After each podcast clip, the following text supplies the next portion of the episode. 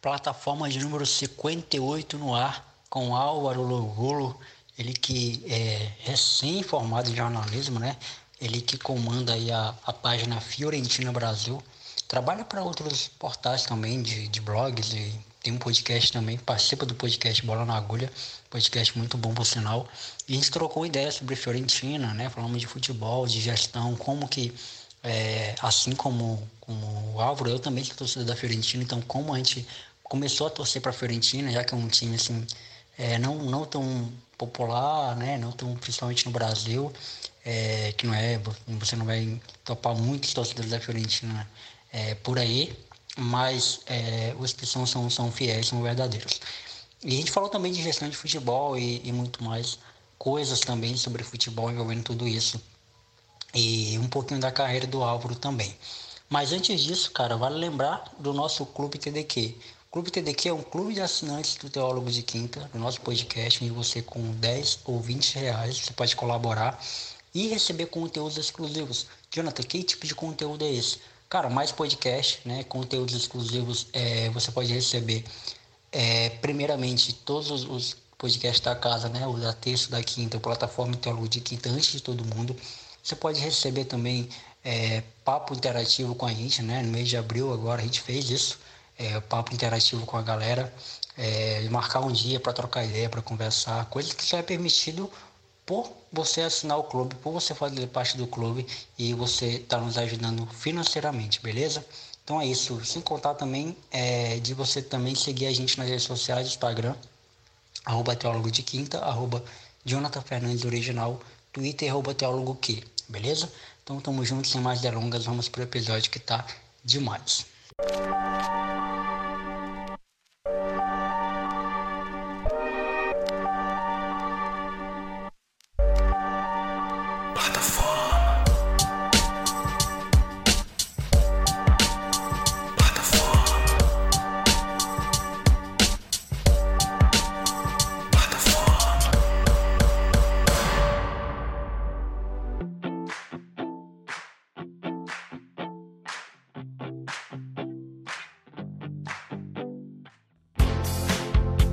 Galera, me chamo Jonathan Fernandes, está na plataforma de número 58. Estou aqui com o meu, meu brother Álvaro Logu, cara que é, é torcedor da Fiorentina. Depois de mim, ele é o único que eu conheço. a gente vai falar muito de Fiorentina hoje nesse episódio. Obviamente a gente vai falar de outras coisas também, mas o foco principal é esse. E, Álvaro, é, se apresente, mano, para quem não te conhece, fala quem você é, com que você trabalha, para a gente já começar aqui é, esse papo. Opa, prazer, Jonathan, tudo bem? É, agradeço pelo convite, primeiramente. Obrigado por querer falar comigo e falar sobre esse tema que não é todo mundo que se interessa, né? Não, não é, a Fiorentina não é um time dos mais conhecidos e a gente, quando tem a oportunidade de falar sobre a Fiorentina, é bem legal para quem já ouviu falar, para quem sabe mais ou menos como que é, saber mais da história do time, que é um time bem rico em história. É, eu sou. Eu até esse começo desse ano aí, eu, eu era estudante de jornalismo, agora eu já estou formado em jornalismo e trabalhei com estágio em, em, em, anos anteriores e aí agora eu estou com alguns projetos pessoais e esse é um deles, né? A página da Fiorentina e eu escrevo para é, alguns sites sobre o campeonato italiano e sobre a Fiorentina também. No momento são esses os os meus projetos, mas eu já trabalhei, por exemplo, eu fiz estágio na televisão, na ESPN Brasil, e foi de lá, inclusive, que eu, que eu tirei a ideia de, de fazer páginas de rede social. E a da Fiorentina é uma página voltada só para rede social, falando só do time. Da hora, mano. É, cara, primeiramente, é, vou te explicar como é que funciona mais ou menos a plataforma, que é esse programa de bate-papo. É, eu sempre começo falando pro convidado como que eu conheci ele, né? Então, no caso, como a gente não se conhece pessoalmente, você é de São Paulo, sou do Acre, é, eu se conheci através do Twitter, mano, procurando é, uma página que falasse da Fiorentina, né? Porque é um time que eu, que eu, que eu torço desde 2008, eu acho, 2009, eu não lembro muito o período exato. E, e aí foi quando encontrei sua página e, cara, quase que não rola, né? Porque eu te mandei mensagem no Twitter, depois te mandei mensagem no Instagram pra gente marcar. E até que enfim a gente conseguiu marcar para hoje, né? Ah, até que enfim. É, eu não, na verdade, eu, eu perdi essa mensagem no meio de algumas outras, porque eu lembro que foi no dia que teve um jogo com a Juventus e esse dia choveu de mensagem, porque a Fiorentina ganhou e um monte de gente mandando e tinha muita mensagem, tanto na página quanto no meu perfil pessoal. E aí acabei eu acabei esquecendo, ficou ali, eu e aí depois quando você me procurou no Instagram, aí eu lembrei na hora. E aí no Instagram já tinha menos mensagem, então deu pra ver. Uhum. Da hora. Mano, então vamos lá. Então, como é que funciona esse, esse bagulho da Fiorentina pra você? Eu vou contar um pouquinho da minha experiência, assim. É, eu lembro, é, eu acho que todo mundo lembra, assim. É, eu não sei quantos anos você, você tem quantos anos? Eu tenho 23, amanhã eu faço 24. no dia, prim... no dia primeiro é meu aniversário, eu faço 24. E você? Da hora. Não, eu tenho 24 também. Vou fazer ah. 25 em maio. Show. Então a gente é da mesma geração, mano. Isso. Então a gente pegou aquela geração ali do, do Mila, do Inter, né? Que tinha aquele super timaço. Na época que o futebol italiano era muito era muito disputado, né? Era um campeonato muito, muito rico, assim. É, todo mundo queria ir para jogar o campeonato italiano. Então, Sim. nessa época aí, é, tinha um milhete inteiro, aquela rivalidade da época, assim. É, e eu nunca gostei do, de nenhum time da Itália. É, na Inglaterra eu gostava do, do Liverpool, sempre gostei do Liverpool, gostava do Tottenham. É, antes do Tottenham ser o que o Tottenham é hoje, já gostava do Tottenham naquela época. É, eu gostava do. Quem mais? É, era, eram esses times da Inglaterra que eu gostava. Na Espanha, sempre gostei do Barça. É, enfim, no Brasil, São São Paulo, claro. Mas ah. eu, eu, sempre gostei desses times assim. Na Itália, não tinha um time que eu me simpatizava, né? É, eu dizia que gostava do Milan, dizia que gostava do Inter, dependendo de quem tava lá. Mas, assim, até que é, um dia, eu acho que um jogo de Milan e Fiorentina ou Inter e Fiorentina, eu vi aquele time jogar. E eu vi a camisa, mano. Eu acho que muitos torcedores da Fiorentina viram torcedores por causa da camisa, né? Não sei. Mas assim, eu vi aquela camisa, tipo, linda, mano, aquela cor daquela camisa, aquele time jogando, aquele nome diferente. E eu falei, caramba, esse time é, é, é bom, né? Esse time é legal. Assim. O time não era bom, assim. Competitivamente falando, não era bom.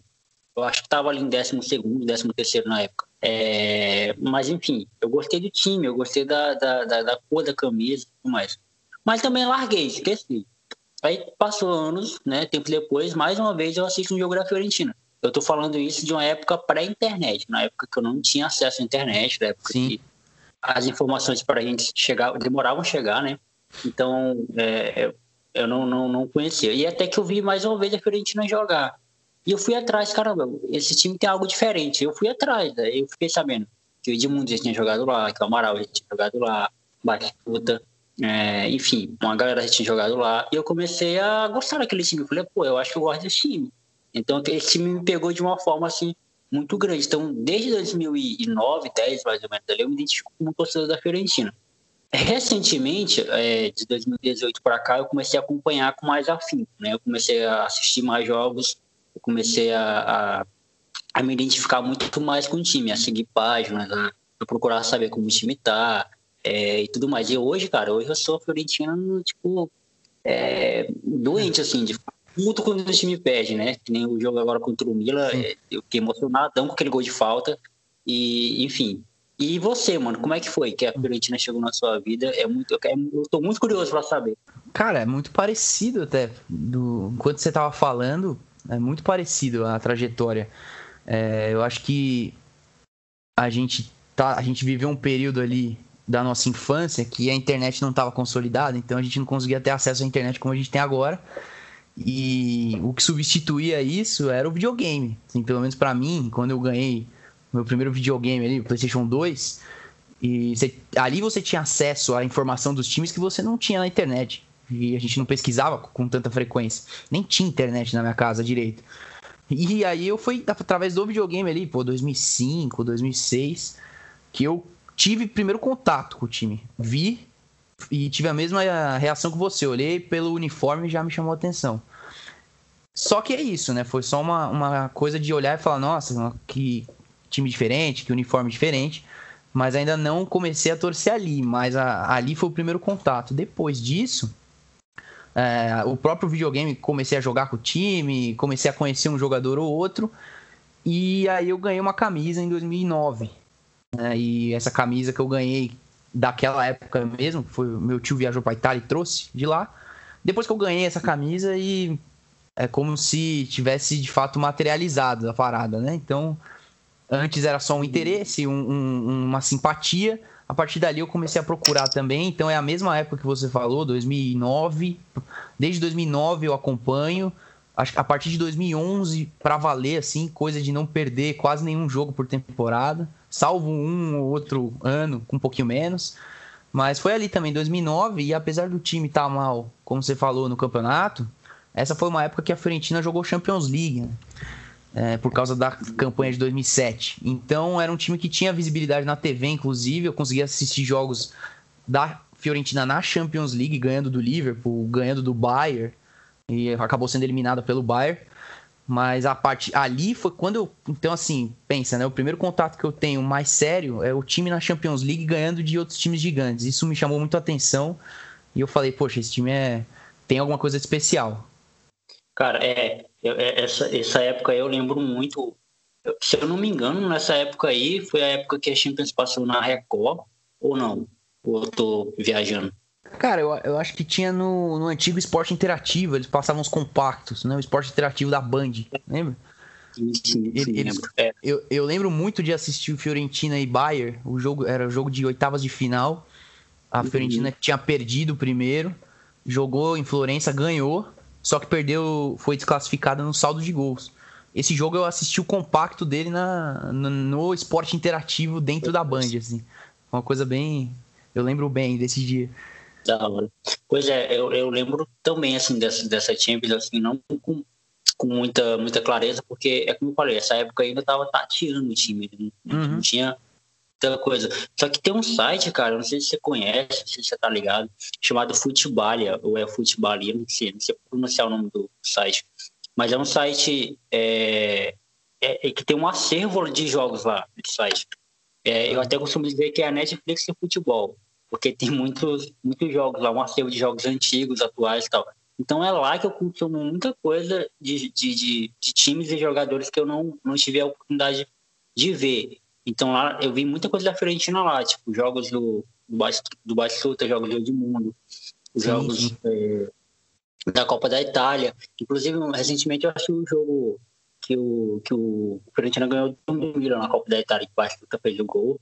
É, foi 2x1, um, se não me engano, foi 2x0. E, e, eu assisti lá também. Então, essas coisas aí que faz com que eu me simpatize assim, mais com o time também. E a ideia de, de se criar a página do, da Fiorentina Brasil, ela nasceu como? Então, eu acho que era uma ideia que eu já tinha, já fazia algum tempo, mas não faltava um pouco de coragem e, e tempo para fazer, né? E eu acho que quando eu comecei a trabalhar, como eu falei, eu cheguei, a, eu cheguei a fazer estágio na televisão, só que eu trabalhava no setor de mídias sociais. Então eu tive contato ali com, com bastante dessa, dessa questão da rede social e tal, aprendi muito a, o que, que é certo fazer, o que, que dá certo, o que, que não dá. E com esse conhecimento que eu trouxe de lá, eu aí sim eu decidi levar para frente. Eu acho que eu, eu sempre me interessei, eu sempre li a respeito, sempre assisti os jogos também antigos e os mais recentes. Só que falta e eu sempre quis, fiquei pensando, né, por será que tem mais gente que também gosta tanto assim de, um, de uma coisa tão específica? E, e a vontade, a vontade era de, de contar algumas histórias pessoais mesmo, assim, histórias de jogos que eu me lembrava, ou procurar e ler histórias do time mesmo, a história do, dos títulos do time, histórias antigas, jogadores antigos, coisas que eu tive que ler para aprender. Então, enquanto eu faço a página, eu ainda tô descobrindo várias coisas, eu não, não sei tudo. Então surgiu, tudo isso se juntou num, numa ideia, de repente eu comecei a fazer, mas sem pretensão nenhuma de alcançar nada. Assim, eu ah, vou fazer, se alguém gostar, beleza. E aí, de repente, você começa a ter um pouco mais de visibilidade, começa a surgir várias pessoas, você não sabe nem da onde, né? Que isso é muito louco de rede social. Então já, já tem um, um número assim que para mim tá muito satisfatório por ter mil pessoas seguindo conteúdo, já é um negócio que eu não imaginava. Mas surgiu desse, dessa maneira. A ideia sempre teve na minha cabeça, faltava concretizar. Aí eu, eu tracei um planejamento bem específico, né? Tipo, com o tempo que eu tenho disponível agora, o que, que eu posso fazer por dia, é, quanto, o que, que dá para fazer, o que, que não dá, como que dá para acompanhar os jogos, porque eu estou sozinho, né? Não tem mais. Eu sei que tem outras páginas de times, de variados times, times grandes ou times menores, que tem às vezes mais de uma pessoa para cuidar, para administrar. Mas eu estou sozinho, então eu tive que bolar um esquema diferente para conseguir dar conta. Sim. Cara, e, e, e, agora você falando, isso é uma parada interessante, porque assim, se a gente for parar para pensar, é, tem muitas páginas de muitos times que são considerados é, grandes, né? Tipo, times da mídia. É, muitas páginas no Brasil sobre o Liverpool, por exemplo, sobre o Barça, Real Madrid e, e tal. Só que essas páginas, elas meio que se preocupam é, em, em, falar da, do, da atualidade do time, do, do momento do time. É, eu duvido muito que essas páginas é, existam ou existiriam se esses times não estivessem num bom momento, digamos assim.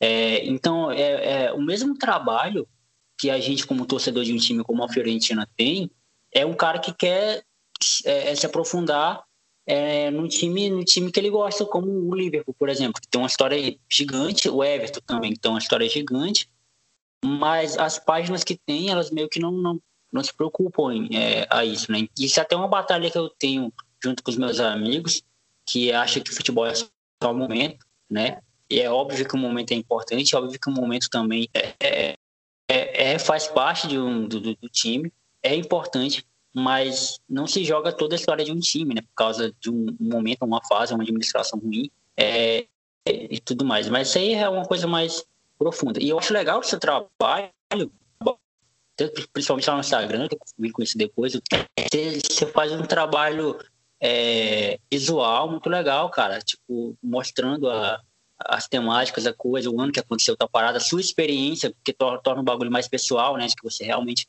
é, é torcedor do, do, da parada. Então eu acho muito legal esse trabalho que você faz.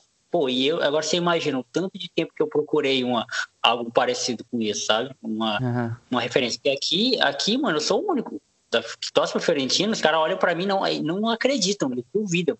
Ah, tá é? ligado? Eu tô Fiorentino, eles duvidam, mano. Ele, tipo, Sim. eu não sei como é que é, como é que é com você, mano. Aí, se você tem mais amigos é, que torce pro Fiorentino, que aqui não, não tem, mano. Aqui, aqui eu, na minha cidade, os caras duvidam realmente. Comigo aqui é. Acho que eu, os meus amigos já se acostumaram um pouco. Então, pelo menos eles sabem que existe que o time tá no mapa, né? Que existe. Mas, é, por exemplo, eu tinha amigos na escola que torciam pra Juventus, torciam pro Real Madrid, né?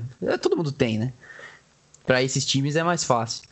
Mas, pelo menos eu acho que desde que eu tava na, no, no, colégio, pô, 10 anos já, que eu fico falando sobre isso com as pessoas. Então, quem tá ao meu redor sabe que existe e também acha engraçado, né? Tipo, nossa, torcer, torcer pra Fiorentina, tá bom, né? Boa sorte. É, deve ser porque não é comum. Tem um amigo meu, é, ele tem a mesma idade que eu, que ele torce pra Sampdoria, mano. Ele também é. A, o bagulho dele é, é, é, bem diferente também, que nem eu. É, só que ele torce pra Sampdoria por causa do videogame, né? Ele uhum. jogou um dia, ele jogou com a Sampdoria, viu o uniforme do time, e, e aí jogou Master League com a Sampdoria pronto, começou a gostar do time, torce até hoje. Ele tem camisas da Sampdoria, umas quatro, cinco camisas da Sampdoria. Ele realmente é torcedor do Sampdoria. E, e eu e eu da Fiorentina, desde esse tempo também, desde a época que ele torceu pro Sampdoria. Isso é legal, isso é a mesma lógica. Eu também eu gosto de, de conhecer outras pessoas, mesmo que sejam outros times, não... porque eu acho que o legal também disso é que não tem rivalidade, né? A gente não vai ficar rival de um, por causa de tão rival, né? Você pode até tirar sarro, brincar, fazer aposta. Mas não é uma rivalidade com, como é a do futebol brasileiro, que você torce para um time da mesma cidade que o seu amigo torce para outro e, e, isso é levado para um âmbito de rivalidade completo. Pô, quando, eu, quando eu conheço algum outro torcedor de time mais modesto ou times médios, mas que seja torcedor mesmo, que goste, que acompanhe, que tenha ou não raízes, né? Às vezes tem familiar que nasceu no país, sei lá. Não é o meu caso, com esse caso da Fiorentina, mas se tem, eu acho bem legal de, de acompanhar. Inclusive outras páginas que Sim. se propõem a fazer isso. Sim, da hora. E, cara, eu lembro também é, dessa época que eu comecei a, a mergulhar é, na Fiorentina, que não faz muito tempo que eu comecei de fato a acompanhar os jogos e tal. É, eu lembro tipo que é muito são muita, muito raras as informações que a gente tem sobre, né? É, e é isso que eu acho mais interessante também, porque faz com que a gente é, movimente assim, a galera. Você falou, por mil pessoas seguindo a página por interesse do time, é muito grande, porque a gente não conhece tanta gente assim, que, que torce para a Fiorentina. A gente não conhece tanta gente que torce para esse time. É, na Inglaterra, por exemplo, meu time é o Everton. E eu gosto do Everton por causa do Richarlison. E não faço, não faço tipo, é, questão nenhuma de esconder isso, sabe? Uhum. É, tem gente que fala, tem gente que fala assim, ah, não, mas eu torço para fulano, para tal time desde tal época. Ah, eu torço para tal time desde criancinha. E não, cara, eu confesso que eu, conheci o Everton é, por causa do videogame também, mas eu vim começar a torcer de fato, a gostar do time é, por causa do Richardson. E quando eu vi o Richardson jogar lá, antes do Richardson até ter notoriedade na seleção, eu vi o Richardson jogar lá, e junto com o Bernardo também, eu falei, caramba, esse time é muito bom. E eu vou torcer por esse time. E pronto. E comecei a torcer por esse time. E também tem uma coisa comigo de eu gostar de coisas alternativas do futebol também. Eu, eu, eu gosto de assistir grandes campeonatos, grandes times, clássicos e tal, mas eu também gosto daquele futebolzinho do interior, sabe? Eu gosto também daquela daquela coisa alternativa onde ninguém conhece, uma, uma Major League Soccer, por exemplo, da vida, um campeonato mexicano. Eu me amarro, mano, nisso. Não, e é isso, não precisa nem ser torcedor. É, e eu, eu respeito qualquer tipo de conexão que tenha. Não precisa ser um torcedor fanático para poder acessar uhum. o conteúdo que eu faço, entendeu? Então, quando eu comecei a fazer, era, era para mostrar o time, né? apresentar o time para quem não conhece, ou para quem conhece pouco, e se tiver um ou outro aí que torce fanaticamente, vem também. Mas eu, um monte de gente que eu vou ver que me segue tá lá na bio do cara, torcedor do Milan, torcedor da Roma. Uhum. E, be e, beleza. Ele tá vindo porque ele se interessou, porque a pessoa se interessa por futebol, primeiramente, se interessa por futebol italiano e vai se interessar pelos adversários dela, mas de uma forma mais respeitosa, né? Então, e aí eu tô tentando apresentar o time. Falar, olha, a Fiorentina não é só um time que tem um uniforme roxo, um time que ganhou um título há sei lá quantos anos. Não, a Fiorentina tem toda uma, uma história assim, assim, assim. Tem isso, isso, isso de legal. Tem esses jogos, tem esses caras. E você vai tentando apresentar o, o time. Da hora. Mano, agora, assim, eu não sei para você quem é o. Eu, eu acompanhei alguns posts seu lá, que eu sempre acompanho, que é para ficar mais ligado sobre a Fiorentina. É, mas, assim, eu tenho uma lembrança, óbvio que não lembrança, porque na época eu era muito criança, então eu não lembro quando ele jogou lá. Mas eu tenho lembrança de pesquisar e de assistir, tipo, é, reportagens e tal, da época que o Edmundo jogou lá na Fiorentina. E, uhum.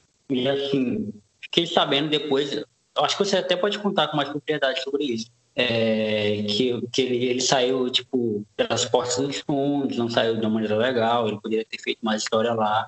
É, você tem alguma coisa para contar para ele sobre esse período do Edmundo? E se o Edmundo ele, ele tem uma importância assim para a Fiorentina, ou pelo menos para você como torcedor da Viola? Ah, cara, eu vou contar uma, uma história que é de do dia 29 agora, faz dois dias, né, do dia que a gente está gravando aqui e que completou a data do primeiro gol que ele fez pela Fiorentina. Lá em 98, fez 23 anos, então, do primeiro gol que o Edmundo fez com a camisa da Fiorentina e o perfil oficial do time compartilhou esse momento, compartilhou o gol e, tipo, valorizando pra caramba isso. Isso eu acho que é um indicativo de como ele foi importante, apesar de ter feito um monte de bobagem, como você falou, ter, ter, saído por, pela porta dos fundos. Mas ele é um caso, assim, muito específico. É algo que eu vi pouco na minha vida, de um cara que é amado e odiado ao mesmo tempo, pela mesma pessoa. É, é um amor e ódio que a torcida da Fiorentina tem, porque o amor pelo que, pelo que ele fez em campo, pelo que viu ele jogar. Pô, no mesmo post, e eu compartilhei esse post pela página da Fiorentina Brasil, vem um cara italiano e escreveu em italiano que era o maior jogador que ele viu jogar na Fiorentina. O Edmundo, sendo que tem outros, tem o Batistuta, tem outros caras. É, ele, ele foi realmente muito grande. É, com o, o tempo que ele ficou foi curto, né? Foi um ano só que ele jogou bem. Só que aí ele era um cara controverso já, as torcidas brasileiras sabem é, que ele fazia coisas assim, era meio rebelde. E ele tinha no contrato dele em 99 é, ele estava prescrito em contrato, isso que é mais louco.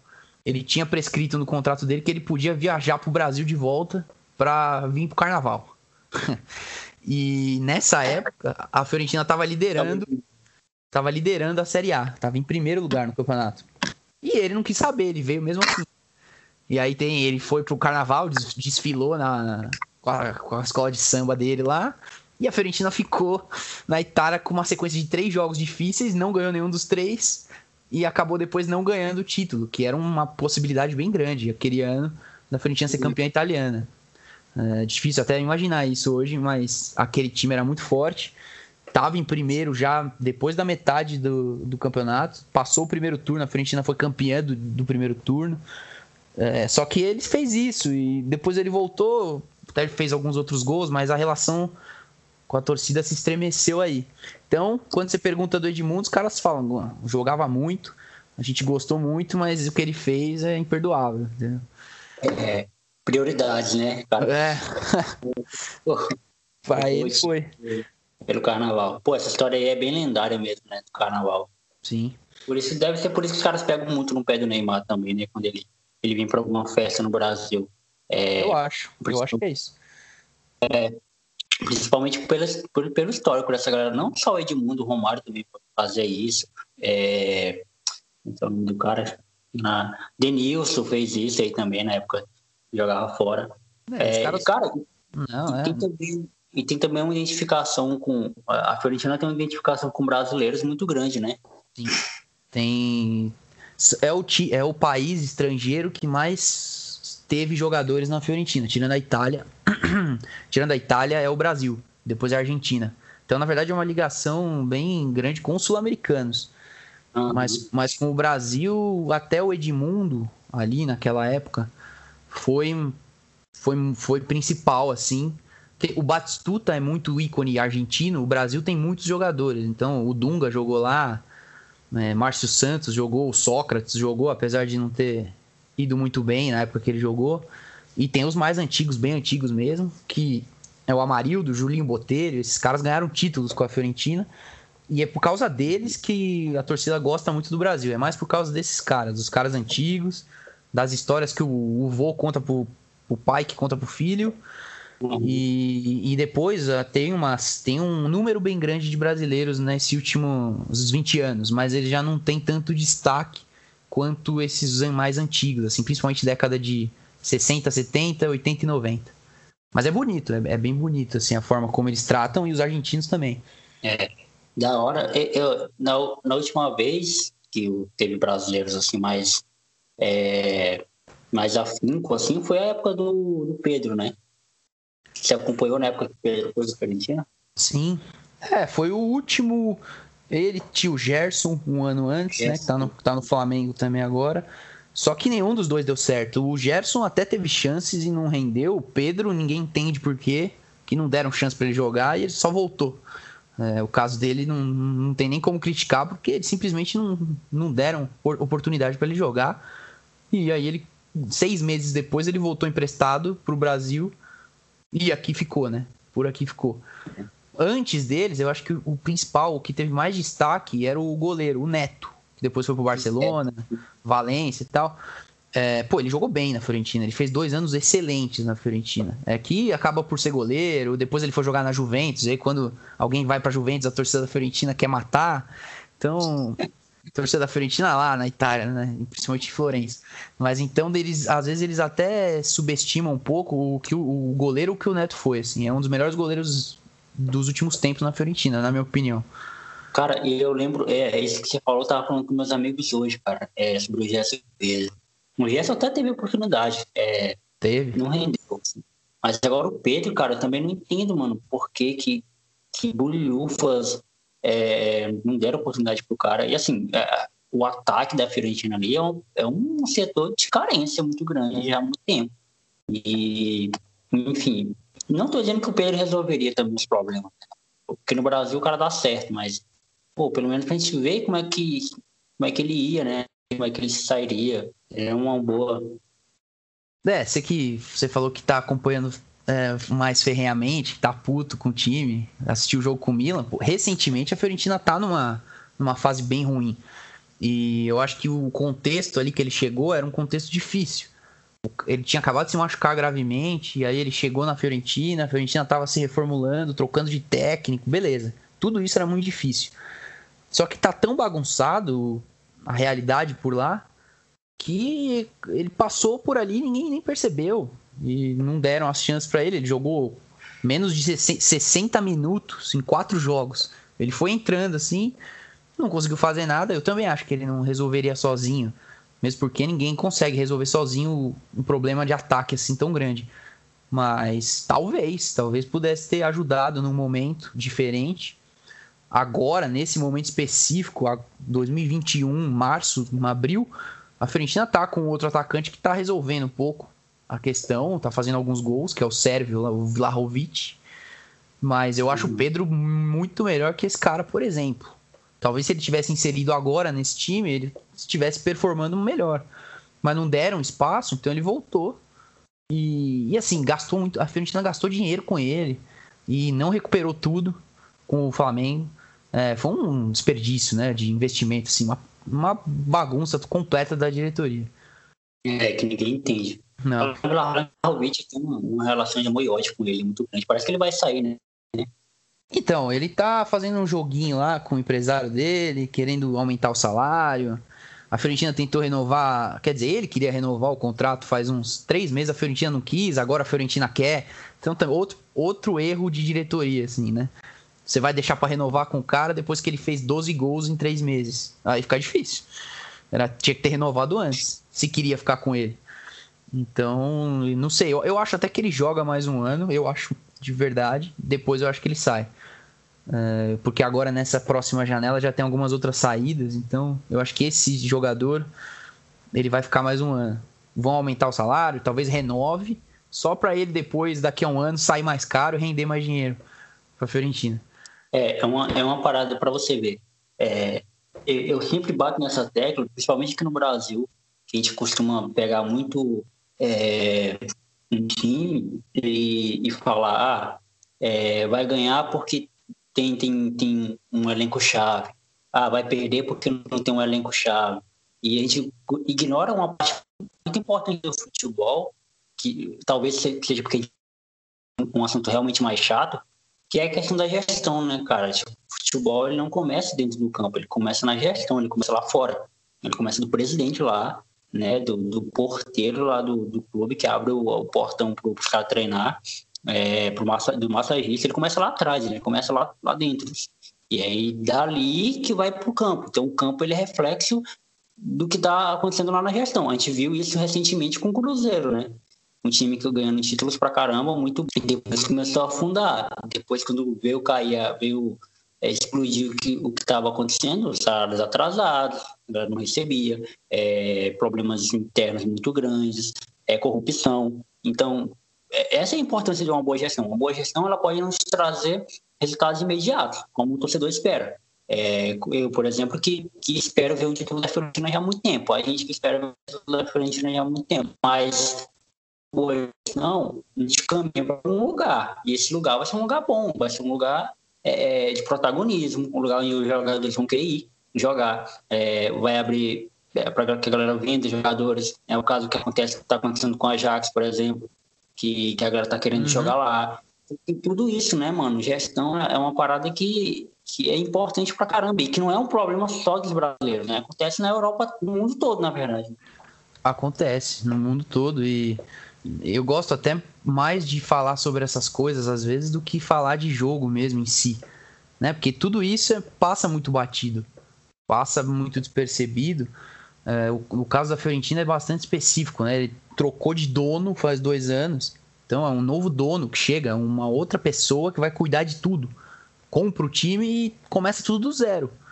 Então é, é preocupante, né? O cenário atual é preocupante, porque faz dois anos já que ela, que ela foi comprada novamente por, por uma equipe né, de investidores americanos que tem no ponto central a figura de um, de um cara que é um ítalo-americano, então ele é tem família na Itália, mas foi para os Estados Unidos novo, é dono de um monte de empresa. Esse cara é um cara que não entende de futebol. Ele não sabe, é tipo, ele é um investidor do ramo das televisões a cabo e quis brincar de comprar um time. Muito porque tinha a intenção de lucrar com esse time, construir um estádio novo para esse time, construir um centro de treinamento, é, quem sabe expandir mídia social, tudo isso está sendo feito. Né? Eu estou falando aqui. Então, a Fiorentina está tentando, está brigando para tentar construir o estádio dela. Expandiu como marca Fiorentina, né? Aquela história de você fazer a marca do time. Daqui a pouco vão trocar de escudo aí também, igual a Inter de Milão fez agora e o, a Juventus fez antes. Porque é isso, né? E, só que nesse sistema novo é, de gestão, é, é, preocupa porque é muito muita atenção para alguns fatores e o campo tá ali, o time tá jogando, e o time tá se esfarelando e tá fazendo um monte de burrada em janela de transferência, tá com elenco fraco, tá brigando para não cair, já faz três anos. E não uhum. é o uhum. lugar da Fiorentina, né? Eu, eu gosto sempre de falar que a Fiorentina não é um dos times tops da Itália, mas a Fiorentina é um dos times médios para grande da Itália. O lugar dela não é brigando para não cair, o lugar dela é da metade da tabela para cima, brigando por uma Europa League, brigando, quem sabe, para tentar uma vaga de Champions como já conseguiu. Não é o lugar que está agora. E isso é gestão. Tudo isso que, você, que foi o que você falou. Se a gente pode dar um, um motivo para a situação atual da Fiorentina, é gestão. Sim. É, e, e, é isso que eu, que eu, eu sempre gosto de falar, para argumentar, para quando a gente é, vai perceber onde o time está. Porque, por exemplo, se o time está bem, com conquistas, com glórias, tipo, tá ganhando muita coisa, volta lá atrás, mano, porque com certeza plantaram uma boa gestão, fizeram um bom trabalho, é, alguém semeou ali para que, que, que, esses bons produtos é, acontecessem.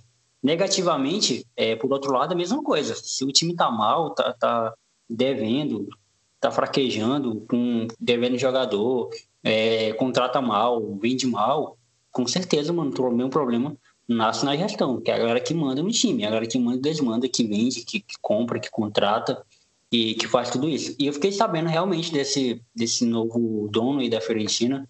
É, e é isso que você falou, né, mano? O cara não manja de futebol, né? É, é meio que pegar um clube e transformar em uma empresa, né? Transformar, não que não que seja errado o bagulho de clube empresa, mas o, o errado é você olhar para um clube meramente como se fosse uma empresa.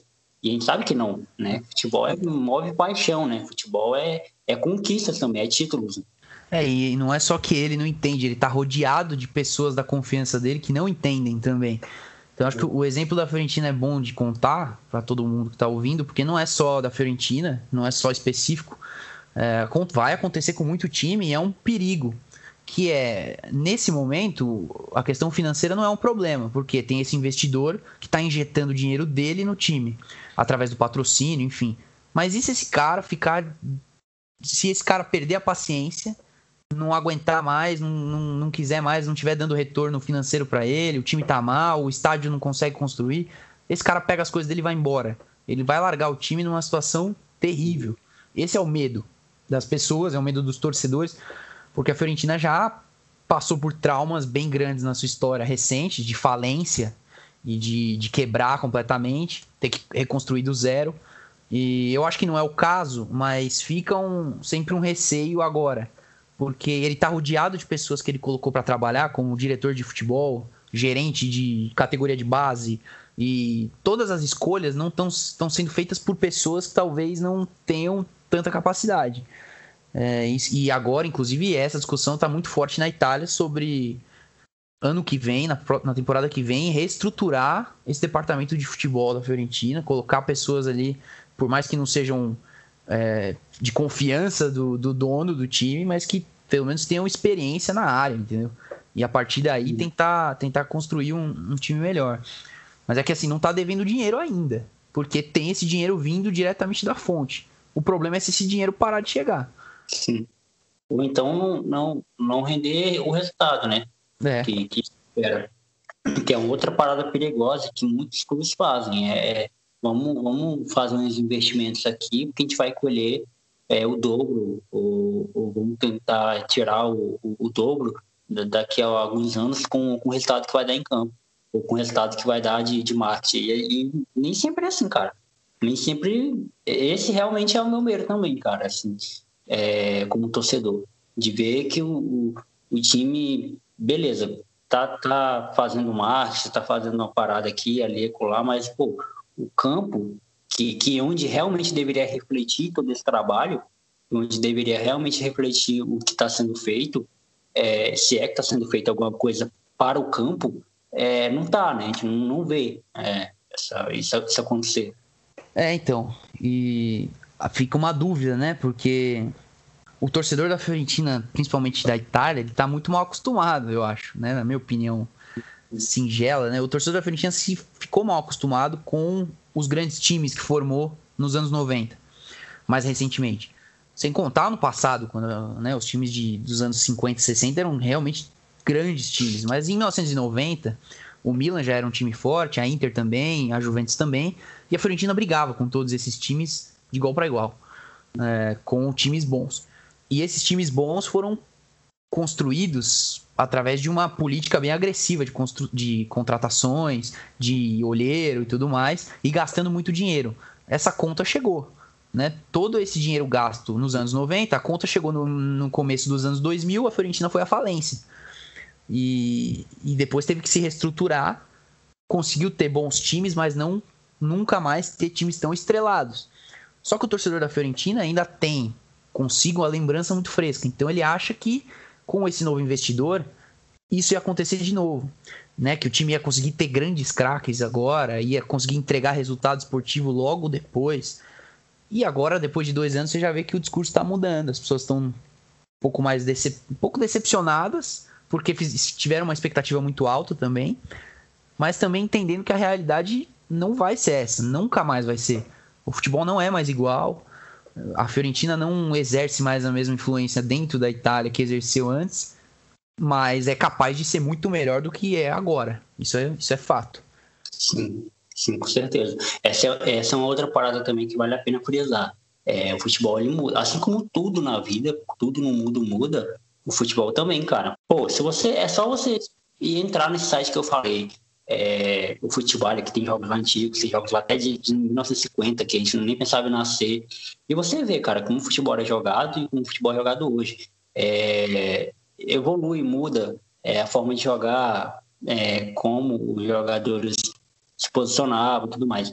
E óbvio também que muda o fator externo, é o fator extracampo, que é isso que a gente está falando de gestão. A forma que você olha para o jogador, a parada do analista de desempenho, que é o cara que, que é contratado justamente para para ver o jogador, para montar o time. E às vezes, cara, eu acho, eu, eu sinto falta muito isso, até no time que eu torço, que é o São Paulo, que é um time muito bem estruturado, mas é, falta um plano concreto de como o time quer jogar é uma parada muito estranha, assim. É nítido, assim, ano passado, ano passado foi 2020, 2019. 2019, que, que é nítido, cara, que, que o time mudava a forma de jogar a cada, cada jogo. Parecia que era um novo time, cara. Fizesse com que aquele time tenha aquele time. 2020 também foi a mesma coisa. É, e eu, eu também torço pro São Paulo, viu? Você tá falando aí de São Paulo também. Torço pro São Paulo. Tem, temos é, mais essa característica em comum. Mas o. É, eu acho que a questão é essa, de não é um problema, não é uma coisa ruim, o futebol mudou, o, protagonismo do futebol mudou. E não dá para esperar que o time seja a mesma coisa que era há 20 anos atrás, né? Tô falando da Fiorentina. Não acho que é o caso do São Paulo, mas a Fiorentina sim. E, então é, tem que se adaptar a essa nova realidade. É, e vamos tentar fazer o melhor que é possível, porque aí se a gente pegar 7, 8 anos atrás, 2013, 2012, 2014, foram anos excelentes da Fiorentina. A Fiorentina fez 70 pontos no campeonato, chegou em semifinal de Liga Europa. Uh, só não foi para Champions porque naquela época só tinha três vagas, não tinha quatro. Agora iria três vezes seguida. Então, pô, isso para mim é o, o que você tem que tentar encontrar agora. Um balanço para chegar de novo num nível desse. Ah, tudo bem, o campeonato italiano tinha perdido um pouco da força. Verdade, tanto que a Juventus ganhou os últimos nove. Então a Inter e o Milan não estavam tão bem. Mas isso é cíclico, né? Então se a Inter e o Milan melhoraram, você já começa a perceber uma, uma queda na Roma, no Napoli um pouquinho. Enquanto isso está surgindo a Atalanta. Por que, que a Atalanta surgiu? Como que a Atalanta se reestruturou e a Fiorentina não? É, é só olhar para o que o time fez e a gente vai voltar no que a gente falou antes, sobre ter um projeto e uma, uma ideia clara sobre o que vai fazer. A Atalanta fez isso e agora um time que era pequeno na Itália consegue colher frutos gigantescos. A Atalanta é aquele tipo de time que a gente sabe que existe, mas que não conhece jogador nenhum de lá. E aí, do nada, a Atalanta. Do nada não, né? A gente sabe que não foi do nada, mas assim. Sim. É, num, num, raio, num raio, assim, acontece que a Atalanta começa a aparecer na Champions, começa a aparecer ali no, entre, o, entre os quatro ali da, do prato italiano. E, e passa por isso que a gente está falando aqui, está se tornando até repetitivo, mas que é importante frisar para quem está nos ouvindo. Gestão, galera, bom trabalho. É um trabalho de, de, de levar o futebol a sério e também levar o futebol como um estudo de caso. É, é, é bater na tecla e pensar e repensar e, e perder noites de sono estudando, chamando pessoas competentes para trabalhar e, e, mantendo todo tudo aquilo ali alinhado para que funcione, porque senão não vai. É, você também tem, você também faz um podcast também, né? Se eu vi alguma coisa assim relacionada. Ah, então esse, o podcast é um dos outros projetos independentes que eu tenho. É, é um projeto que eu faço com amigos da, da faculdade, que eu, amigos que eu fiz na faculdade, e ele é direcionado para assuntos do esporte que a gente julga que são pouco explorados na imprensa tradicional. E com imprensa tradicional, entenda-se é, televisão, rádio, né? E a própria internet. É, assim, nos principais canais de televisão, mesmo as TVs a cabo. É, inclusive, eu, a gente tem essa vivência, né? Eu e meus amigos, a gente trabalhou em, como estagiário nesses lugares, então a gente já sabe a dinâmica. Quando a gente saiu desses estágios, a gente parou para pensar que muito do que é comercializado nos canais de televisão esportiva ou nos sites é obviamente, claro, tem um motivo, mas é tudo muito assim, pensando na audiência, né? Pensando no, no clique e na, e na repercussão e falando muito de assuntos específicos e falando sempre das mesmas coisas, tudo buscando de fato a audiência. É meramente comercial a escolha das pautas.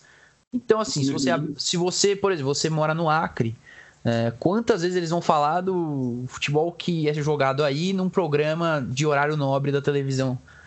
Que seja um Sport não. TV, não vão falar. Vão falar de São Paulo, de Flamengo, de Corinthians, de Palmeiras, acabou. E todo o resto fica sucateado, escanteado, jogado de lado, sendo que a gente está falando aqui desde o começo que o futebol não é só campo, futebol é o que vem antes, futebol é a gestão, futebol é a, é a parte geográfica, é a parte social. E aí a gente tenta pegar pautas totalmente variadas de todos os esportes e a gente faz um podcast de 30, 40 minutos explicando, detalhando, tirando dúvidas sobre do que se trata essa notícia é, a gente faz uma, uma coisa bem roteirizada, não é um debate, porque a gente também não quer fazer é, esse tipo de conteúdo virar um debate. Porque senão cai no mesmo tipo de conteúdo que a gente já vê na TV. São caras discutindo, pautas e tal. Não, a gente quer fazer uma coisa mais educativa mesmo. De, de olha, essas, está acontecendo isso, por exemplo, no Catar, que é o país da Copa do Mundo. Tem uma polêmica gigantesca acontecendo lá com relação a trabalhadores, operários que estão morrendo nas obras e tal. O que, que é isso? Por que, que isso acontece? A gente diz, pega um, um, uma pauta esportiva e a partir daí a gente detalha falando de outras coisas. E, e aí tem de tudo, fala de vários esportes. A gente, tem, a gente faz semanalmente e sempre tentando pegar através de uma notícia que saiu só que assim, se você ligar na televisão, eles vão falar dessa notícia durante dois minutos, né? Vão falar, nossa, olha o que está acontecendo no Catar, que, que coisa chata. A FIFA tem que tomar uma atitude. Pronto, acabou. Próxima pauta, vamos falar do Flamengo, que o Flamengo do Jesus é melhor ou o Palmeiras do Abel é melhor. E aí fica nessa mesma discussão todo dia. É. E aí é isso, assim. A gente não quer também ser extremamente arrogante de falar, não, é, o que a gente faz é isso e é melhor. Mas é que a gente sente que falta, então a gente tenta. E de uma forma bem humilde de pegar, e a gente não conhece também, porque as notícias não saem em português. Simplesmente não noticiam essas coisas. E a gente tenta achar o que dá, recolher tudo e fazer tipo um, uma junção de tudo que tem, ó. Aqui é tudo que você tem sobre esse assunto tá aqui. Se alguém quiser se interessar, dá para procurar mais. Mas é mais ou menos isso. Mas é sobre, é sobre esporte também. Sim. Eu, eu ainda não cheguei a ouvir nenhum, confesso, mas eu ouvi a partir da, aqui, mas eu já vi as publicações lá que você, você publica lá e até seguir no Spotify, que é onde eu escuto os meus podcasts no Spotify. Cara, eu acho isso ah. foda, foda demais, foda pra caramba, porque é, a gente a gente tá num, numa época bem desenvolvida, digamos assim, é, a pessoal costuma dizer que é a era da informação, né, e tal, é, onde tudo chega muito rápido e tal, mas, cara, tem muita coisa acontecendo no mundo que a gente não tá ligado, sabe?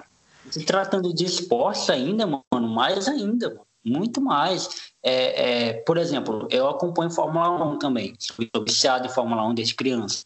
Legal. É, eu amo Fórmula 1. Tem um amigo meu, o meu editor, por exemplo, o cara que vai editar esse podcast, o Fio, ele é apaixonado por esporte a motor. Não só Fórmula 1. Obviamente, Fórmula 1 é o principal. Mas ele assiste Fórmula 2, ele assiste Fórmula 3, ele assiste campeonatos é, tipo, americanos, que é só nos Estados Unidos, tipo, a tocar da vida, NASCAR. A NASCAR, sim. É, enfim, é, ele conhece os, os, campeonatos assim que eu não tô ligado. E ele que me apresentou muito deles. Me apresentou site gringo para eu assistir as corridas e tudo mais. E aí, por essa influência dele, eu comecei a assistir a Fórmula 2 e a Fórmula 3 também. É, e aí eu conheci o Drogovic, Felipe Drogovic, brasileiro, que corre na Fórmula 2. Eu conheci ah. o Mick Schumacher, que hoje está na Fórmula 1. É, eu conheci alguns pilotos que, caramba, eu jamais conheceria, mano. jamais conheceria. Porque esses caras, eles não, eles, eles não estão noticiados, sabe? É como você falou, é uma notinha de rodapé. Essas coisas. Apareceu um pouquinho do Drogovic ali no, no esporte interativo, ou, perdão, esporte espetacular Globo, mas, assim, tipo assim, vai ser de relance, vai ser uma coisinha aqui, Isso. uma coisinha ali né? Não vai falar da competência do cara, do nível técnico do cara, do, do a quanto tempo ele está correndo ali e tal. Agora, se um dia ele chegar na Fórmula 1, aí não, aí sim, vão, vão, vão pegar um histórico dele, do que ele já correu e tudo mais, e vão, vão tratar. E aí, e isso é uma parada também, também que eu escuto há muito tempo. Ah, mas por que, que não tem Fórmula 1 na, na. Por que, que não tem brasileiro na Fórmula 1? Eu não assisto mais. Cara, mas sei lá, vai acompanhar por que, que não tem, sabe? Vai se informar por que, que, não, por que, que não tem brasileiro na Fórmula 1 mais. É, vai procurar conhecer o esporte também, que eu acho também que é uma, uma outra parada que a gente conhece. A gente conhece o nosso time, mas agora o ah, é? futebol é? a gente pouco. Mas quem né? trabalha, quem trabalha com isso também, porque eu acho assim, o Brasil é um país complicado, né, na questão de esporte, de hum. incentivo, incentivar o esporte. Então, poxa, é muito difícil o Brasil conseguir construir um, talentos no esporte de forma adequada. Quem surge, surge por sorte, porque tem o dom, né? Então tem um Ayrton Senna uma vez na vida, depois vai ter um jogador de basquete, um de tênis e tal, mas não existe um projeto para fazer isso acontecer. E a imprensa faz parte do problema. E ela compactua é. com esse problema, eu acho, na minha visão, porque a partir do momento que você, como imprensa, como jornalista, se restringe a falar de certos assuntos só para por motivos de audiência, por motivos do que o público quer ouvir também, claro, todo mundo precisa ganhar dinheiro, mas a imprensa não cumpre o papel devido dela, deixando de falar. É, vai deixar, vai falar sempre das mesmas coisas, dos mesmos times. É, os jornalistas que se dizem jornalistas, na verdade, são comentaristas por, e comentaristas setoristas, porque eles falam só de um time, às vezes, o time deles. Né? E aí tem vários, cada um falando de um time, e na verdade, o que, que essa pessoa está produzindo né, de conteúdo? Tipo, o que, que ela está informando a mais do que você encontraria em outro lugar? Então acaba ficando uma briga. Tipo, você vai assistir aqui ou ali, mas é a mesma coisa que está passando. Você só prefere um ou outro. E, pô, falar, de, falar desses esportes já é um desafio que não sejam futebol no Brasil. Porque as pessoas também não querem saber de outra coisa às vezes. Só querem saber de futebol. Mas quando você tem uma história interessante para contar, por exemplo, um brasileiro na Fórmula 2 ou na Fórmula 3, vai chamar a atenção das pessoas. Eu acho que existe uma solução dentro da televisão, por exemplo, para você colocar outros esportes. Não precisa colocar todos e, e, substituir o futebol, mas deveria, aos poucos, aumentar isso. Como, por exemplo, eu acho que já aumenta com o futebol feminino, que, que era extremamente é, deixado de lado, sofria preconceito. Você já percebe que aumentou um pouquinho passa na Band, tem ali alguma coisa acontecendo, isso já é bom. Tem, tem que aumentar, mas isso já é alguma coisa. Só que às vezes não. Os outros esportes ficam deixados de lado, a gente tenta falar deles no podcast por um viés mais de, de contar essas histórias mesmo. E, e, e, às vezes a gente fala de assuntos que são extremamente chamativos. É um assunto que todo mundo falou a respeito. Por exemplo, futebol e Covid agora. né? Os campeonatos têm que parar, eles não têm que parar. Só que assim, na imprensa normal, você vai ver que eles falam muito disso, levando pro lado do calendário. Ai, mas o calendário brasileiro é ruim. Se parar agora, não vai ter como terminar o brasileiro. E blá, blá, blá. a discussão sempre fica no âmbito do futebol. A gente quer falar de futebol e Covid sobre outros aspectos. Falar sobre o aspecto da, de saúde pública mesmo, das pesquisas, é, o número de jogadores infectados, o que, que isso está causando para o país, os jogadores de times menores. Porque é muito fácil você falar de pandemia e futebol e falar do Corinthians, do Flamengo. Mas e os caras que jogam no Marília, aqui de São Paulo, ou jogam em campeonatos bem pequenos, regionais? É, vamos tentar entender o que, que esses caras acham e o que, que eles estão vivendo. Porque na televisão você não vai encontrar. Cara, isso que você falou é, acontece, tá acontecendo aqui no Acre, inclusive, mano. É, os jogadores, o campeonato acreano ele, ele foi interrompido. Na verdade, foi interrompido, ele nem começou ainda por causa é. da pandemia. É, uhum. é, apesar de que, cara, assim, é, a, gente, a gente entende que a gente está vivendo num momento muito, muito, sei lá, muito drástico e tal, e e realmente é complicado a questão do Covid, a gente está perdendo amigos, familiares, é, enfim. Mas, cara, cara assim, o, o campeonato é criando, ele não, nunca deu público. É óbvio que já deu público, né? Claro, mas assim, ele, ele, não dá público grande, sabe? Em situações normais, ele não dá público. Os, os clubes já penam para levar público para o estádio aqui. É mais quando é uma final, quando é um jogo que algum time de fora vem jogar aqui, em Copa do Brasil, por exemplo, aí dá público. Mas o campeonato criando em si não dá. Então, é, é, é... E, e, a galera tá tendo cuidado, sabe? Então, eu acho que impedir que a galera jogue, porque a gente tá falando assim, times, times aqui que conseguem se manter, como o Atlético Acreano, que é o time que eu torço, é o Rio Branco, é, que tava, tava numa situação financeira bem ruim, mas agora, tipo, tá melhorando. É, o Galvez, que é, o, que é um time da, da Polícia Militar aqui do Acre, é bem estruturado. É, enfim, eles conseguem se manter, eles conseguem pagar os jogadores. Agora, times como o São Francisco, o Andirá, times do interior do Acre, o, Plácido, o Nauas, por exemplo, que é de Cruzeiro do Sul, é um uhum. time que teve que se desmontar, cara. Teve que mandar todo mundo embora, porque não tem como pagar essa galera, sabe? O Maitá, por exemplo, que é um time aqui do, do, do Porto Acre, os caras estavam é, alojados na, na, na, sede, mano, da sede da federação, do, do time para jogar. Teve que mandar todo mundo embora, porque o campeonato só vai ficou para junho, sabe? E então isso é complicado. A gente também esquece de falar isso, né? Uma coisa é, é um jogador de São Paulo, do Corinthians, é, do Santos, é, tá sem jogar. Uma coisa é, é, é gente daqui, pô. Gente de Rondônia, é jogador do Amazonas, que precisa jogar Sim. bola, sabe? Pra, pra se manter. E são famílias que dependem desses caras também, que é outra parada que a gente esquece. Isso aí também eu acho muito legal ser falado. É, que esporte não é, só que, não é só o glamour e não é só o que a gente vê, né? Que a gente não, não tá vendo também. É muito importante ser falado. É isso. E, e não faz o menor sentido, por exemplo, querer interromper campeonatos estaduais enquanto os jogos da Copa do Brasil acontecem no mesmo estado. Isso não faz o menor sentido.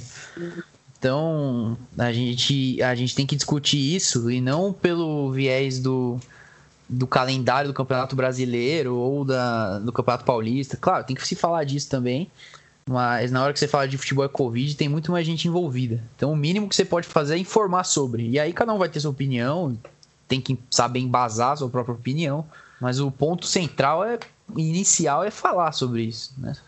E a gente, a gente só soube por exemplo, do, da situação do campeonato no Acre, quando foi pesquisar muito a fundo. Teve que entrar na notícia, notícias assim de três semanas atrás, porque não tinha nada recente, e, e roda lá para baixo, e aí tem uma linha falando sobre o campeonato do Acre. É um exemplo, por exemplo. E é. isso acontece com 70%, 80% do, do Brasil. Muito se fala de, de São Paulo, Minas e Rio, e o resto fica para depois. Sim. Sim, real. E, e, cara, eu acho que a gente tem um. Quando eu falo a gente, eu também me coloco nesse meio. A gente, a gente tem um papel meio que de jornalismo alternativo muito importante para ser um, um, lado B do, do, jornalismo, né? E tem um cara aqui no Acre que eu sou muito fã, que é o, o Aires Rocha.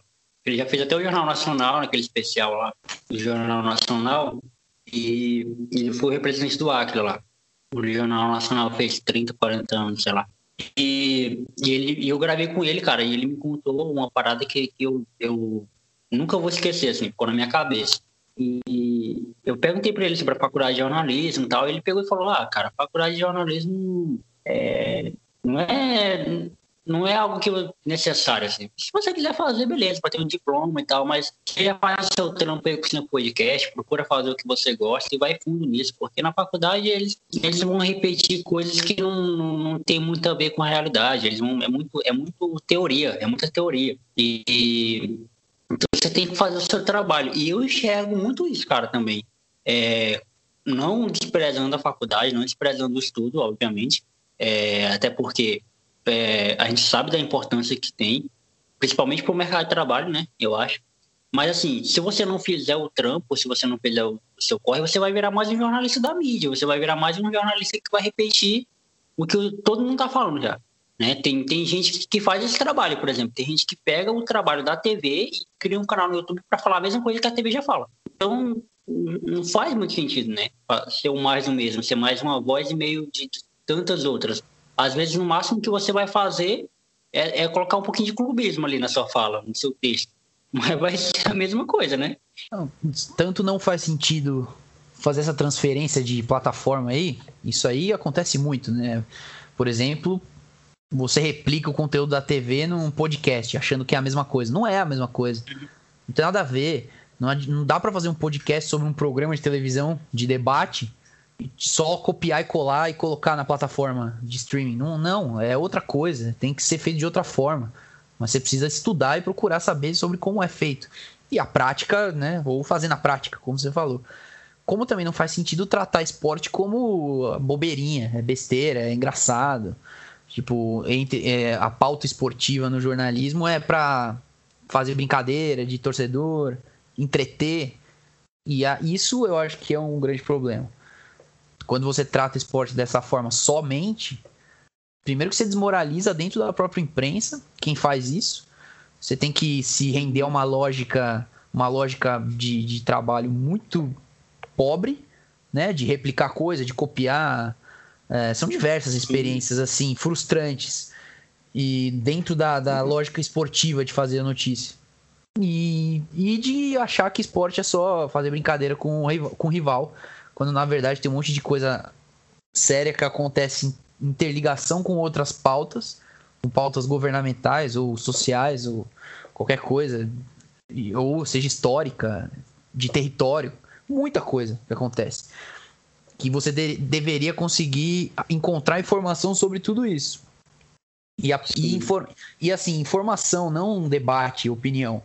A opinião você constrói a partir do, do momento que você consegue ter as informações. Eu não preciso ouvir todo dia pessoas discutindo sobre algum assunto de forma, né, como acontece nos programas esportivos, né, de forma assim bem incisiva, um brigando com o outro, cara.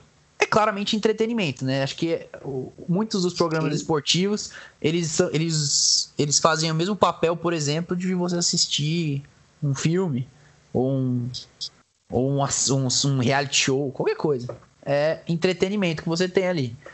Só que na verdade se esquece que por trás disso você precisaria fazer uma, um trabalho mais jornalístico. Mas aí a gente, é. tenta, a gente tenta fazer e, isso. E a outra parada também. Pode, pode terminar, pode ah, terminar. Não, não, não, era só que assim, a gente tenta fazer isso sem, de novo, né? Sem parecer arrogância ou prepotência da nossa parte, querer ensinar. Não, é assim que faz, viu? Não, porque assim, eu sei, eu, eu trabalhei com isso, eu sei a lógica, qual que é, como que os caras pensam para fazer isso tem muita gente boa trabalhando é, nas televisões. Tem gente competente por trás. Não são só as pessoas que aparecem. Só que existe uma ordem que vem de cima, uma lógica toda construída, que essas pessoas precisam se adequar.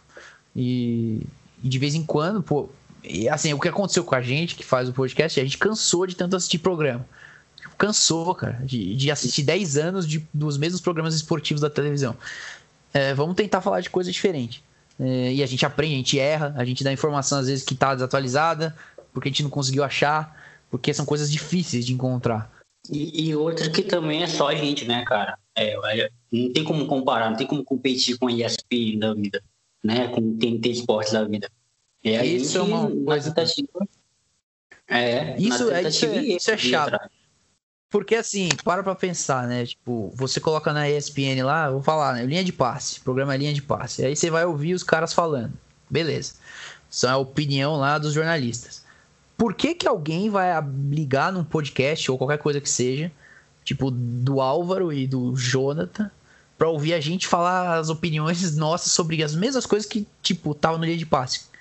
Cara, não, não, faz o menor sentido a gente repetir o que os caras fazem lá, porque eles são famosos, cara. A gente não é ninguém, com todo respeito. Então, tipo, vamos tentar construir primeiro alguma coisa diferente, porque se ficar só repetindo o formato, não faz o menor sentido. As pessoas já têm acesso a isso, os caras que estão lá têm carreiras já, não tem como. É bem isso que você falou mesmo. É, é real, cara. É, eu, eu criei uma página recentemente, eu acho que pouca gente sabe, agora todo mundo vai saber, né? Mas pouca gente sabe que é minha essa página. Eu criei uma página chamada Atleticano Sofredor, lá no Instagram, que é para uma página de humor, mas também que passa notícias sobre o Atlético Acreano, né? Que é o time que eu tô, inclusive estou vestido com a camisa dele agora. É o Atlético Acreano fez aquela, acho que chegou a ser é, a campanha que, que ele fez em 2017 ali para a Série B. É, perdeu para o Cuiabá, inclusive, que hoje está na Série A. Né?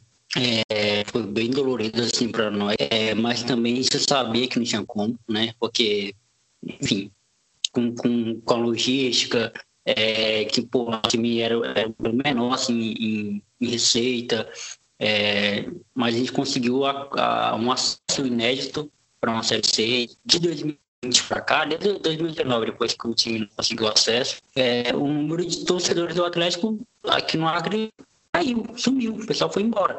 Cadê essa galera? Ela existiu, então ela ainda existe, ela está em algum lugar. Né? Só que o time parou de vencer, parou de passar na TV, passou de ter os jogos no esporte interativo que nem tinha em 2018, parou de, de, de sair na mídia, né? O Atlético Acreano foi considerado durante o ano 2017, naquela campanha lá, como o melhor Atlético do país em, em rendimento, né? Em, ah. em gols e tudo mais. O país, ganhando de Atlético Mineiro, Atlético Goianiense, Atlético, enfim, qualquer Atlético que existe no Brasil, o Atlético Acreano estava no topo. É, e, e, revelou bons jogadores, né? Revelou o Polaco, é, o Careca, que hoje está na Malásia, é, o Eduardo, que jogou no Ituano, agora está jogando no Ceará, Aí o, o, Rafael Barros, que a gente chamava de Rafa Gol, que tá na Bolívia, enfim, muitos jogadores é, saíram, né? E, e foi, é, então, esse é um trabalho meu como torcedor e, com uma, e achar que tem gente também que torce para o Atlético, só que ficaram órfãos. Ficaram órfãos da, da, da informação do time, é, de como chegar no time. Né? E a gente sabe que muitos também só iam, só iam pro estádio, só torciam porque o time estava bem, mas muitos não, cara. Muitos também torcem pro time, só que não tem informação sobre o time. É, não sabe, não tem, não tem o que fazer é, com os torcedores também que sentem a mesma coisa, que é o que a gente está fazendo, falando da Fiorentina, que é um time que a gente gosta, que muita gente no Brasil também gosta, só que a gente não conhece, a gente não sabe cadê eles, né? Era exatamente o que eu ia falar do, de, de concluir essa, essa questão, tipo, voltando para a Fiorentina, porque é a mesma lógica. É, por mais que eu vou falar de jogo, de, de, de, que jogador que tá bem, que jogador que tá mal, números dele, das notícias diárias, que é uma coisa que eu nem fico muito falando sobre notícias diárias, especulação e tal, porque senão eu não consigo fazer mais nada, né? Imagina, você, ter que lidar com as notícias diárias de um time é, é coisa para você fazer só isso. Mas é a mesma lógica, é de tentar trazer informação sobre um time que não tinha tais informações em português. Né? Se você gostava da Fiorentina, você podia seguir as páginas em, em italiano, depois veio a inglês, até de forma tardia, foi 2019 que eles construíram, que fizeram a página em inglês. Em português muito difícil você encontrar alguma coisa, e nesses canais aí que a gente tá falando, nessas, nessas plataformas, não vai ter. Sempre que for falar da Fiorentina, vai ser por algum motivo específico, né? Algum jogador, tipo o Pedro, por exemplo, é um cara que rende rendia notícias para Fiorentina. Só porque ele era do Flamengo, ele é do Flamengo e era do Fluminense. Então, ficar dependendo disso para ouvir falar do time é chato, né? Então, é, é, a tentativa também de, de trazer informação sobre alguma coisa que não tem. E aí, claro que somado a isso, a minha, a minha torcida pelo time, né? Se eu não torcesse pra Fiorentina, se eu não gostasse do time por diversas razões, eu não faria esse trabalho, mas somou a paixão com a vontade de fazer uma coisa diferente. Então eu gosto muito de fazer. Né? Faço, faço, com, faço sem o menor é, trabalho, tipo, de ter que fazer, de estar uhum. tá atrasado. Às vezes, às vezes eu atraso as coisas, as postagens, e não tem problema. A gente faz porque a gente quer fazer mesmo.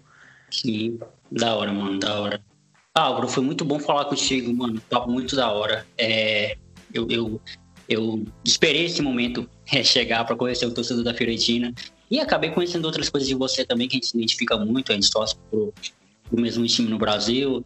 É, a gente tem pensamentos parecidos sobre, sobre a mídia esportiva, a gente tem um, alguns pensamentos bem parecidos. E, e, cara, foi um prazer te conhecer e falar contigo. E agora esse é o seu lugar de fala, cara. Fique à vontade aí para para falar das suas redes sociais, do seu trabalho, onde as pessoas podem te encontrar, quiser deixar algum recado aí, se fique à vontade, que esse espaço é todo seu. E mais uma vez, muito obrigado.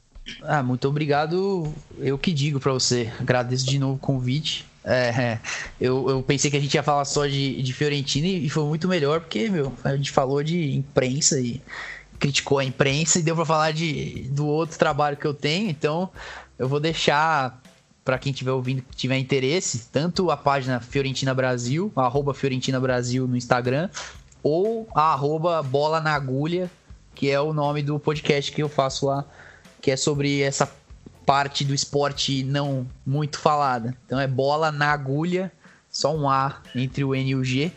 E para quem quiser saber mais, para quem tiver interesse, pode entrar lá, ver, ver as postagens e tem o podcast também, assim como o seu. Mas agradeço de novo, é sempre legal poder falar sobre a Fiorentina.